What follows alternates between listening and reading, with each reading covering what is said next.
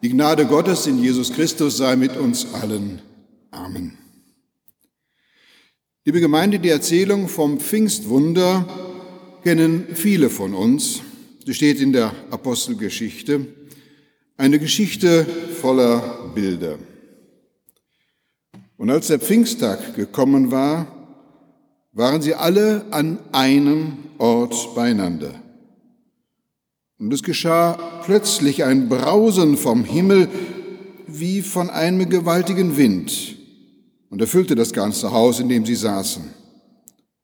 Und es erschien ihnen Zungen zerteilt wie von Feuer und er setzte sich auf einen jeden von ihnen. Und sie wurden erfüllt alle von dem Heiligen Geist und fingen an zu predigen in anderen Sprachen, in anderen Zungen wie der Geist ihnen gab, auszusprechen. Der Anfang ist hochdramatisch. Das Geschehen ist nicht zu begreifen, nicht in den Griff zu bekommen, geht auch nicht so richtig in unsere Sprache ein. Nur in Bildern kann von diesem Urgeschehen erzählt werden. Ein Brausen ist da, wie von einem gewaltigen Wind. Es ist kein Wind, aber anders konnte man das nicht beschreiben. Und da sind Zungen bei ihnen zerteilt wie von Feuer. Da ist kein Feuer, aber es sieht so aus. Da ist etwas Übernatürliches. Alle Jünger erfüllt vom Heiligen Geist und sie predigen dann in anderen Sprachen, in anderen Zungen. Künstler haben immer wieder versucht, diese Bewegung darzustellen. Pfingsten als neue Schöpfung oder Pfingsten als Bewegung. Das griechische Wort Dynamis, Geist, versuchten sie darzustellen, also als Dynamik, als Energie, als Kraft. Und diese unfassliche Kraft, diese Bewegung, dies in Bewegung bringen, diese Energie, ist den begeisterten Jüngern abzuspüren. Sie öffnen sich für den göttlichen kosmischen Raum der Energie, lassen sich von neuem beseelen und inspirieren. Es wohnten aber in Jerusalem Juden, die waren gottesfürchtige Männer aus allen Völkern unter dem Himmel. Als nun dieses Brausen geschah, kam die Menge zusammen und wurde bestürzt, erschrocken. Denn ein jeder hörte sie in seiner eigenen Sprache reden. Sie entsetzten sich aber, verwunderten sich und sprachen, siehe, sind nicht diese alle, die da reden, aus Galiläa? Wie hören wir denn jeder in seiner eigenen Muttersprache? Jerusalem ist ein Schmelztiegel. Menschen aus unterschiedlichen Kulturen und Sprachen sind hier zusammengekommen, um ein großes Fest zu feiern. Und dann wird es beschrieben, Parther und Meder und Elamiter, die da wohnen in Mesopotamien, Judäa, Kappadokien, Pontus und der Provinz Asien, Phrygien, Pamphylien, Ägypten und der Gegend von Kyrene, Libyen und Einwanderer aus Rom, Juden und Judengenossen, Kreter und Araber. Es wird einfach wild durcheinander aufgezählt, was es alles damals so an Völkern gab. Also von allen Enden und die exotischsten sind auch noch mit dabei. Ein wildes Durcheinander, also ein Sprachenwirrwarr. Und das heißt doch, und wir hören sie in unseren Sprachen, in unseren Muttersprachen von den großen Taten Gottes reden. Das heißt, die babylonische Sprachverwirrung ist durch dieses Pfingstwunder überwunden. Aber wodurch? Hat Paulus so überwältigend so durchdringend, laut und kräftig geredet, so bestimmend? Paulus schreibt später im ersten Korintherbrief, Petrus ist immerhin der erste Mann, der Zeuge der Auferstehung ist. Und wir haben ja gehört, auf diesen Felsen will ich meine Kirche bauen, sagt Jesus. Also die, dieses Primat, Petrus, ganz wichtig. Aber bereits in Paulus Brief an die Galater, etwas später heißt es, Jakobus, Petrus und Johannes, das sind die Säulen der Gemeinde. Das heißt, nach einiger Zeit ist Petrus nur noch einer unter anderen. Also es kann nicht an Petrus liegen.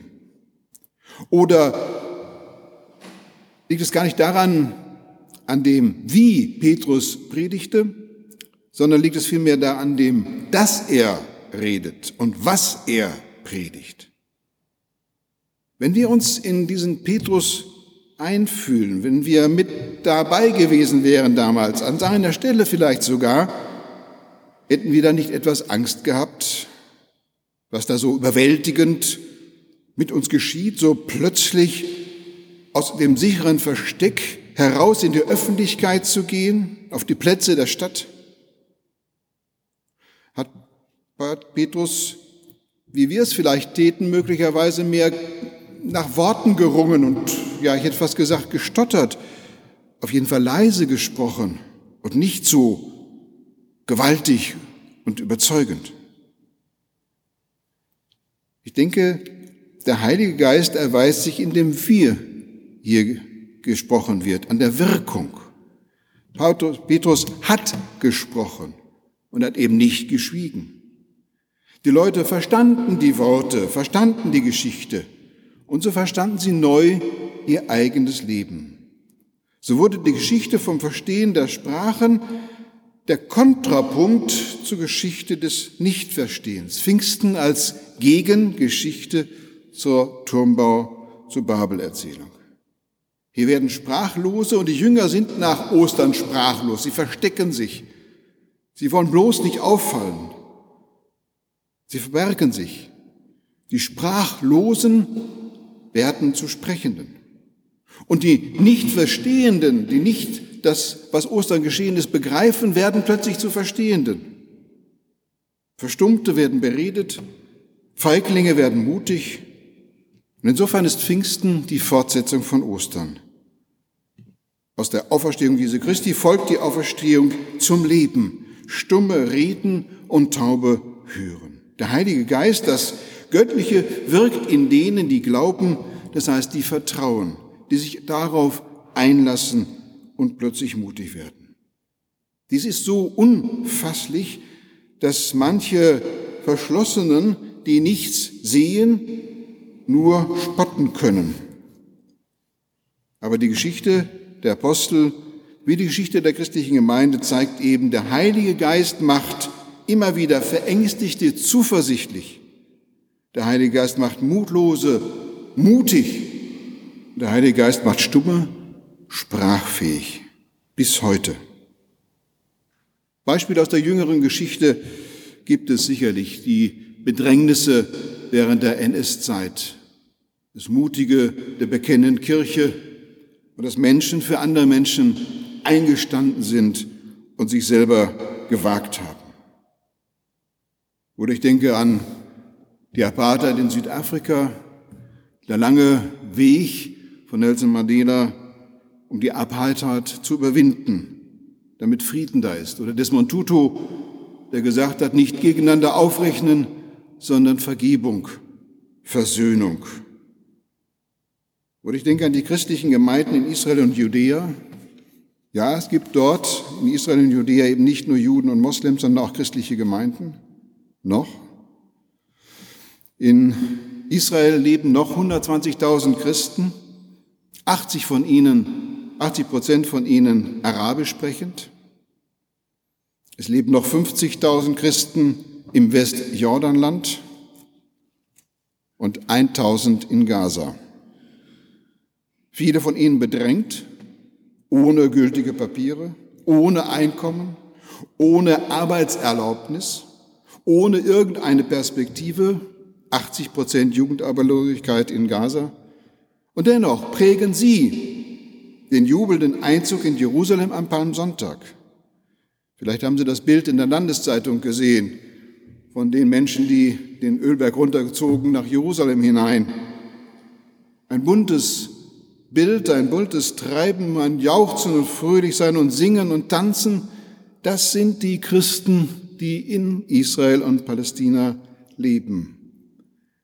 Dennoch lassen Sie bei all dem, was Sie tagtäglich bedrängt und eigentlich entmutigen müsste, lassen Sie Ihren Glauben, Ihre Hoffnung und Ihre Freude jubilieren.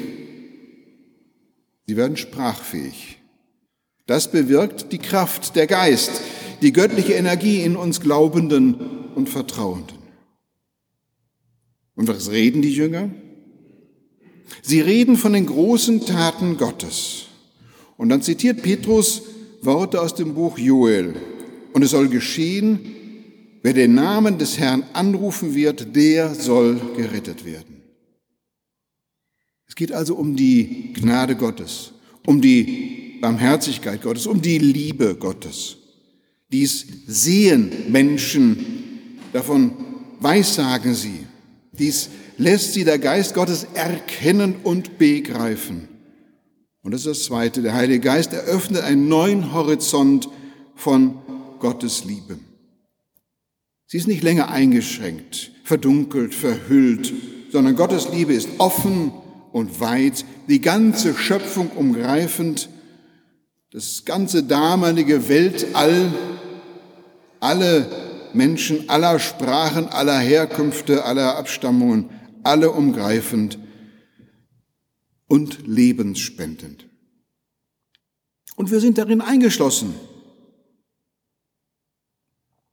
Von aktuellen Problemen in unserem kleinen individuellen Lebenswelten, in den weit verzweigten Konflikten und Kriegen verzagen wir schnell. Wir resignieren, wir werden mutlos, fühlen uns vielleicht klein gegenüber den Großen da oben, den Politikern, den Mächtigen. Aber merken wir auf die Erzählung des Pfingstwunders. Auf wen goss Gott seinen Geist aus? Auf den Hohen Rat? Auf den Statthalter Pontius Pilatus? Auf die Mächtigen? Nein, der Heilige Geist kam auf die Jünger, als sie alle an einem Orte beieinander waren. Das heißt, im Namen Jesu Christi Gemeinschaft hatten. Sie, Fischer, Zöllner, Handwerker kleine Leute aus Galiläa, die sprachen sozusagen einen Dialekt, die verstand man eigentlich gar nicht so richtig. Die Außenseiter. Der Heilige Geist bringt die kleinen Leute in Bewegung. Mit ihnen, den Kleinen, den Schwachen, den Zweifelnden, den Verzagten, den Beladenen. Mit ihnen macht Gott Geschichte, Heilsgeschichte. Er will auch uns in Dienst rufen auch hier gibt es viele Beispiele in der Diakonie, in der Mission, Aufnahme der Flüchtenden, der Vertriebenen, der Heimatlosen, in der ganzen Geschichte der Bundesrepublik Deutschland. Der Heilige Geist bringt die kleinen Leute in Bewegung. Der Heilige Geist öffnet einen neuen Horizont von Gottes Liebe. Und der Heilige Geist macht immer wieder Verängstigte zuversichtlich Mutlose, mutig und stumme, sprachfähig bis heute. Wir, Knechte und Mägde, Alte und Junge, also die kleinen Leute, wir alle sind begabt von Gott für seine Sache. Pfingsten heißt also auch für uns, wir entdecken, dass wir begabte Menschen sind. Das sollte uns und andere begeistern und immer wieder neu inspirieren. Amen.